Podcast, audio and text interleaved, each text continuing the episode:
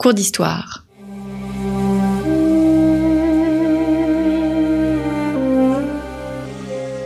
Une émission de la rédaction de Storia Voce.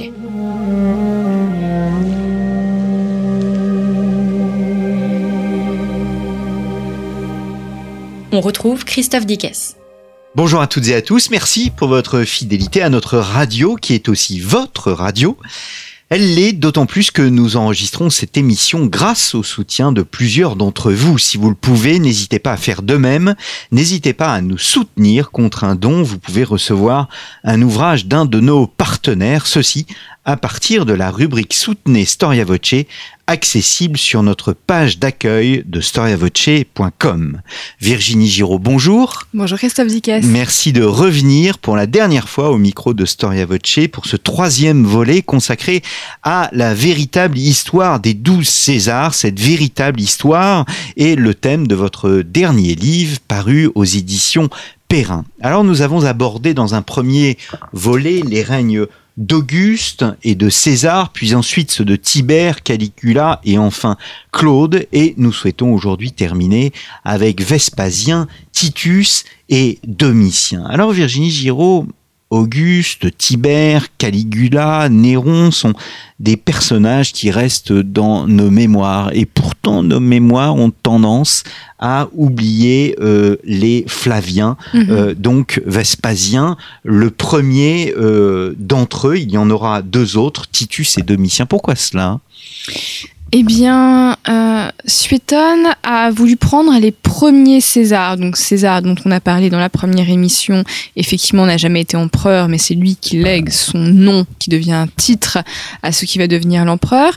Et euh, la dynastie des Antonins commence avec Nerva, mais avant lui, il y a les Flaviens, donc une petite dynastie euh, qui va durer euh, une grosse vingtaine d'années et qui va comprendre trois empereurs, donc Vespasien et ses deux fils, Titus et Domitien, mais qui sont assez méconnus du grand public, si ce n'est à travers peut-être une phrase célèbre de Domitien qui est l'argent n'a pas d'odeur. Hmm. Ce sont des petits bourgeois? On pourrait dire ça si la bourgeoisie euh, existait à l'époque, mais oui, tout à fait, effectivement. Vespasien vient d'une famille de chevaliers. Donc les chevaliers, c'est la petite aristocratie romaine. Euh, alors ça ne veut pas dire qu'ils n'ont pas d'argent, parce que parfois les chevaliers sont plus riches que les sénateurs, mais effectivement, il vient d'un monde un peu plus rural, il n'est pas né à Rome, euh, on dépeint sa grand-mère comme étant une femme de bon sens, qu'il éduque avec des valeurs. Sa mère, en revanche, elle, met la pression à ses deux fils pour qu'ils deviennent des sénateurs, parce que comme beaucoup de femmes romaines, elle a l'ambition que ses fils s'élèvent, et, euh, donc du coup, c'est parce que sa mère a de l'ambition pour lui qu'il va chercher à faire une grande carrière. Hmm. Il est avide de pouvoir? Il n'est pas tant avide de pouvoir qu'avide d'aventure et d'argent. Je pense que c'est vraiment ça qui anime au départ Vespasien. Euh, c'est un homme qui aime gagner de l'argent. D'ailleurs, dans les moments où il ne fait pas de politique, il joue le maquignon, euh, ce qui lui vaut d'ailleurs beaucoup de critiques. Il vend des chevaux, en fait. Oui, c'est ça. Il mm. vend des chevaux, des bêtes de somme pour gagner de l'argent. Ça lui pose aucun problème. Au début, il a un petit logement euh, dans un bas quartier de Rome lorsqu'il s'y installe avec sa femme et que Titus est tout petit. après, plus, plus il va avancer dans sa carrière, plus il va avoir d'argent et plus il va habiter dans, des beaux quartiers. Mais c'est un homme qui a une véritable ascension sociale et qui est en partie dû au fait qu'il a un véritable génie militaire. Hum, comment entre-t-il dans les, dans les sphères du pouvoir? En couchant. Ah, c'est pas banal pour un homme. Hein. Mais oui, effectivement, il y a une personne qui va jouer un rôle décisif dans sa carrière. Il s'agit de Kénis. Et Kénis n'est pas n'importe qui, vu qu'elle est l'ancienne secrétaire particulière d'Antonia. Antonia, mère de l'empereur Claude, euh, grand-mère de l'empereur Caligula. Kénis est une femme de l'ombre qui connaît toutes les arcanes du pouvoir. Elle est un peu plus âgée que Vespasien. Ils vont avoir une liaison qui va durer presque toute leur vie. Et euh, c'est elle qui l'introduit euh, dans le palais, qui le fait se rapprocher dès l'enfance des Julio-Claudiens, qui lui obtient peut-être aussi euh, des postes importants dans l'armée en faisant pression sur les proches de Claude. Hmm. Alors un des postes importants, c'est la Judée. Alors la Judée, on s'imagine que c'est une province impériale bien éloignée, une sorte de punition, sauf qu'il s'y affirme. Ah, ce n'est pas une punition, c'est un honneur, au contraire, parce que c'est une mission difficile. Nous sommes en plein milieu du règne euh, du principat de Néron. Néron est occupé à voyager en Grèce et à voyager de scène en scène et de temple en temple. J'aime autant vous dire que Néron, l'armée, c'est le cadet de ses soucis. Le problème, c'est que la lourdeur des impôts et du système administratif romain ont généré une crise en Judée et effectivement les populations locales cherchent à s'affranchir de la tutelle romaine. Il faut donc envoyer un général avec une certaine poigne pour aller mater euh, les, les, provinciaux euh, de Judée. Et cette mission va être proposée euh, à Vespasien, qui est ravi, parce que lui, il en a marre de faire le tour de la Grèce avec Néron. Il ne supporte pas ces, ces, ces espèces de plaisirs faciles de, de, nobles totalement décadents. Et donc, c'est avec le plus grand bonheur qu'il se lance dans cette mission. mais une mission difficile, c'est une poudrière, la Judée. Donc, ça peut très mal se passer. Ce sera la gloire ou la mort. Mmh, mmh. Et ça sera euh, là pour le coup euh, euh, la gloire. Quand est-ce qu'il pense à fonder une dynastie? Il pense à fonder une dynastie après la mort de Néron. Je pense qu'il ne l'envisage pas une seconde avant. Donc il meurt en 68, Néron. Voilà, Néron meurt en 68 au moment où Vespasien a déjà remporté un certain nombre de batailles en Judée. Il n'a pas encore totalement pacifié la région, il reste des choses à faire, mais il s'aperçoit, parce qu'il sait que l'armée est un contre-pouvoir, il s'aperçoit que les hommes de l'Orient, il y a beaucoup de légions en Orient, pas qu'en Judée, il y a celles de Syrie, il y a celles qui sont en Égypte, le soutiennent et que petit à petit, au cours de l'année 69, qui est une année où se succèdent quatre empereurs au total, en incluant Vespasien, eh bien, on commence à lui dire peut-être que tu as l'étoffe d'un empereur, tu es un homme respecté, tu as de l'autorité, l'armée t'apprécie, pourquoi pas toi? Et à force de lui mettre ça dans la tête, il se dit mais oui, en effet, pourquoi pas mmh. moi? La victoire militaire crée la légitimité? Exactement, c'était déjà le cas à l'époque de Jules César. Si Pompée et César ont fait des conquêtes territoriales, c'est pour les offrir comme un cadeau de mariage à Rome. Mmh, mmh. Alors, d'où vient l'expression euh, l'argent n'a pas d'odeur? Ah, cette phrase très célèbre dont on ne connaît pas toujours l'auteur, effectivement, elle est de Vespasien. Alors qu'il est revenu à Rome après avoir vaincu la Judée et l'avoir amené dans le giron romain, il s'installe à Rome. Et comme les caisses de l'État sont assez vides, hein, puisque c'est lié au fait que Néron dépensait très mal l'argent, il décide de les remplir. Et pour les remplir, ben, il faut mettre en place des impôts. Ce n'est pas nouveau. Et donc il décide de mettre des impôts dans des zones auxquelles on ne se serait pas attendu. Il décide de taxer l'urine. Alors pourquoi me direz-vous l'urine? Eh bien parce qu'il y a un métier qui s'appelle les foulons qui utilisent, qui récupèrent l'urine des, des, des, toilettes publiques romaines pour laver les textiles puisque l'urine contient de l'urée qui est un décapant naturel. Et au lieu de laisser les foulons euh, se servir tranquillement sans payer d'impôts dans les sanisettes publiques, eh bien on va décider de faire payer un impôt aux foulons, un impôt sur l'urine. Et évidemment c'est assez mal perçu, c'est un impôt qui est pas très glorieux. Et quand son fils Titus va lui dire mais quand même tu exagères, euh, triomphant, Vespasien plonge les mains dans, un sac d'argent des impôts, met le, petit tas d'argent devant le nez de son fils, lui dit est-ce que ça a une odeur? Non, tu vois, l'argent n'a pas d'odeur. Mmh. Alors après la guerre civile, l'Empire avait besoin de, paix, en tous les cas de, de paix intérieure. Vespasien est cet homme de paix? Vespasien est un homme de paix, c'est un homme qui a l'étoffe d'un vainqueur, comme on en a parlé dans la première émission au sujet de Jules César. C'est un homme qui a de l'autorité, un petit brin d'humour, lui quand même, on le voit dans certaines petites anecdotes, mais surtout voilà, il arrive à, à à fédérer autour de lui tant les sénateurs que l'armée, et comme tout le monde le suit, il restaure la paix dans cet empire romain, il a éliminé l'intégralité de ses rivaux euh, politiques, et, euh, et, il est vénéré comme un vainqueur. Mmh. Il se distingue par le fait justement qu'il n'y ait pas de, de bascule vers une sorte de côté obscur, vers la, la, la tyrannie, il fuit complètement les excès de Néron. Tout à fait. Il a compris, comme beaucoup de ses prédécesseurs, que l'ubris, donc cette vie excessive qui offense même les dieux était le meilleur moyen de se mettre le Sénat à dos.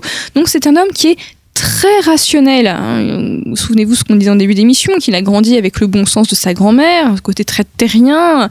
Euh, il n'est pas là pour mener euh, une vie de palais décadente. D'ailleurs, il détestait ça à la cour de Néron. Il est là pour restaurer une Rome grande, glorieuse, puissante, plutôt dans le lignage de, du principat d'Auguste. Hmm.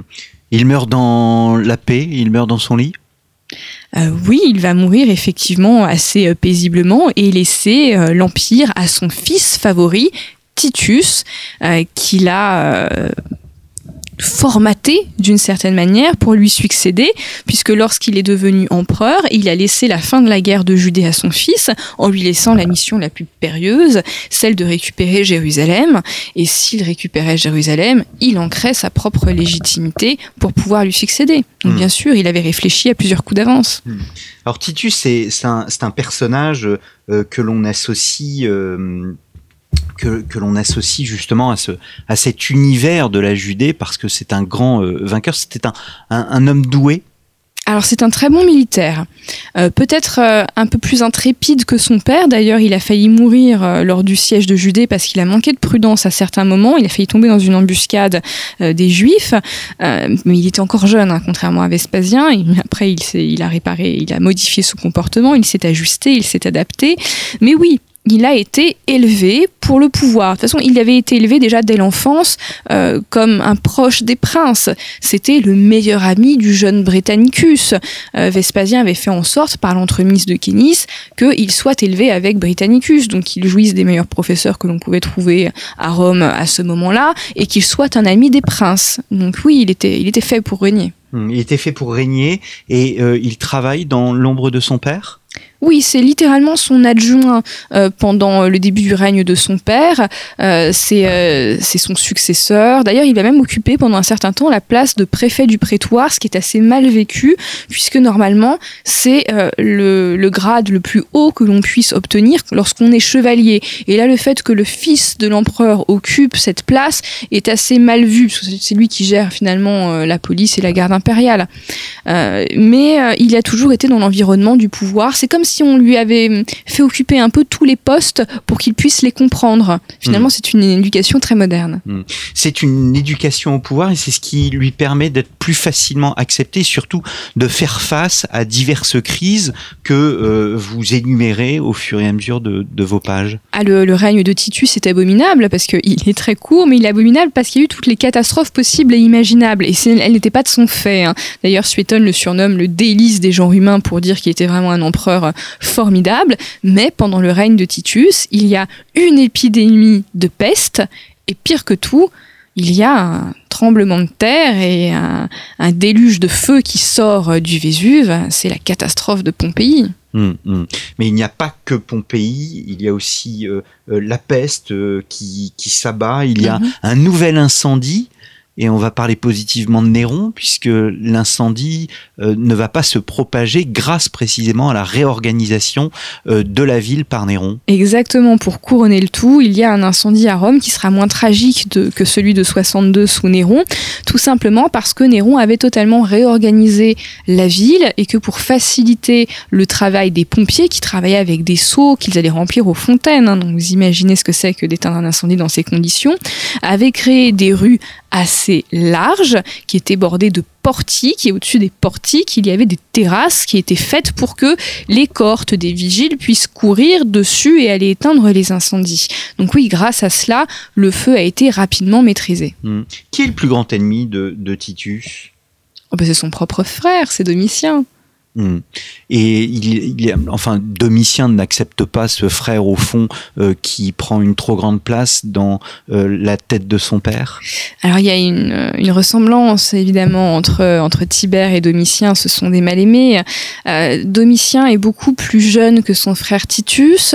Il reste à Rome alors que Vespasien et Titus collectionnent les titres de gloire en Judée. il y est dans une misère relative puisque Vespasien est est très peu ingrat, il est connu pour ça, donc il ne permet pas à son fils de vivre dans l'opulence.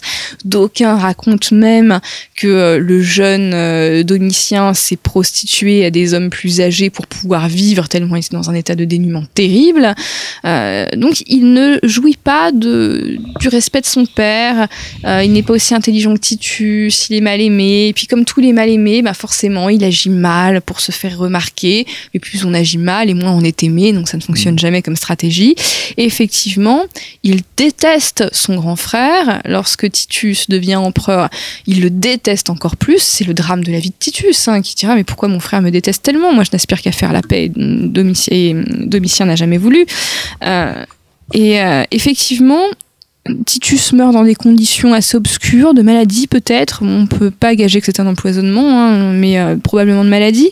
Et euh, Domitien est extrêmement heureux de lui succéder, car enfin, il arrive au pouvoir. Enfin, il va être aimé. Mais non, hélas, les choses ne vont pas se passer comme ça. Le poids du pouvoir va finir de briser euh, sa psyché fragile. Alors Domitien, on va y revenir, mais je voudrais peut-être un dernier mot sur Titus. Titus ne reste que deux petites années au pouvoir. Euh, est-ce que le grand Titus n'est il pas celui de Jérusalem, euh, cette personnalité qui était aussi euh, amoureux de, de Bérénice? Ah, cette, cette histoire est très compliquée. Déjà parce qu'on ne sait pas exactement ce qui s'est passé entre Titus et Bérénice. se sont-ils aimés? Probablement. Est-elle venue séjourner à Rome? C'est loin d'être certain, mais il y a eu une crainte des Romains, un relan de crainte royale, un petit peu comme euh, Jules César et Cléopâtre. On a toujours peur que la tentation de la royauté vienne par une femme orientale. Donc ça, au contraire, c'était pas une façon pour les Romains euh, d'aimer Titus, parce que tant qu'il y avait Bérénice dans son entourage, ils n'aimaient pas Titus. Ils ont aimé Titus quand il s'est montré un grand Romain dans la lignée de son père et qu'il a renvoyé ou laissé Bérénice chez elle loin en Judée. Hum, hum. Alors venons-en à, Domitien, Suétone euh, euh, le traite euh, simplement d'indigent. Oui, tout à fait, d'un indigent à tous les niveaux, un indigent financièrement parce que son père ne, ne subvient pas à ses besoins comme je vous l'expliquais, et intellectuellement, il est mal formé, dans le sens où il n'a pas bénéficié de très bons enseignements, contrairement à Titus. C'est un, un pauvre type, on dirait aujourd'hui. Et pourtant, il travaille, vous le présentez comme un, comme un euh, travailleur, il accomplit sa tâche de juge avec le, le plus grand sérieux Il essaye, comme beaucoup euh, d'empereurs, il a essayé de briller dans certaines zones, notamment dans le domaine juridique, mais il n'est pas à la hauteur. Et, euh, et c'est ce qui est terrible dans l'histoire de Domitien, c'est que c'est l'histoire d'un homme qui arrive à la plus haute marche du pouvoir, mais qui n'est pas à la hauteur et qui le sait. Et hmm. là est tout le, la, la, trame tragique de son règne. Et il en devient mégalomane? Mais il en devient totalement fou déjà parce que euh, il s'isole, il n'arrive pas à se plier au jeu social de la cour. Par exemple, à Rome, le dîner est le moment de sociabilité le plus important de la journée. Or, Domitien déteste dîner, il quitte la table avant la fin du repas, par contre, il adore se baffrer au déjeuner. Mais euh, qu'est-ce que c'est que ce béotien? Euh, Il n'arrive pas donc à se plier au rituel de cour, il a tendance à passer de plus en plus de temps seul, euh, ce qui n'est pas normal. Quand on est empereur, on vit au milieu de sa cour, ça fait partie de la règle du jeu. Euh, il n'est voilà enfin c'est vraiment ça. C'est la tragédie d'un homme qui n'est pas fait pour le pouvoir. Et, euh, il va le payer cher puisque finalement la, réponse euh, émotionnelle psychique qu'il va trouver ça va être l'excès. Et encore une fois l'excès mène à être détesté. La seule réponse au fait qu'il n'est pas aimé c'est de devenir un tyran. Mais encore une fois ça ne fonctionne pas. Mmh. sans tomber dans l'Uchronie est-ce que vous pensez que Titus euh, aurait bien continué? Certainement, il en avait les atouts, en tous les cas. Euh, est-ce que le pouvoir ne l'aurait pas un petit peu brisé intellectuellement de manière à faire de lui un autre tyran? Peut-être sur le long terme, quoique ce n'est pas arrivé à César, euh, pardon, ce n'est pas arrivé à Auguste, ce n'est pas arrivé à son père euh, Vespasien, il aurait pu devenir un très bon empereur sur le long terme. Eh bien, merci euh, beaucoup Virginie Giraud, la véritable histoire des douze Césars, paru chez Perrin. Tel est le titre de votre dernier ouvrage et je renvoie nos auditeurs, pour ceux qui ne les ont toujours pas écoutés, aux deux émissions précédentes que nous avons enregistrées. La première sur César et Auguste et la deuxième sur Tibère, Caligula et Claude. Merci beaucoup, euh, chers auditeurs, pour votre fidélité et je vous donne rendez-vous la semaine prochaine pour de nouvelles émissions.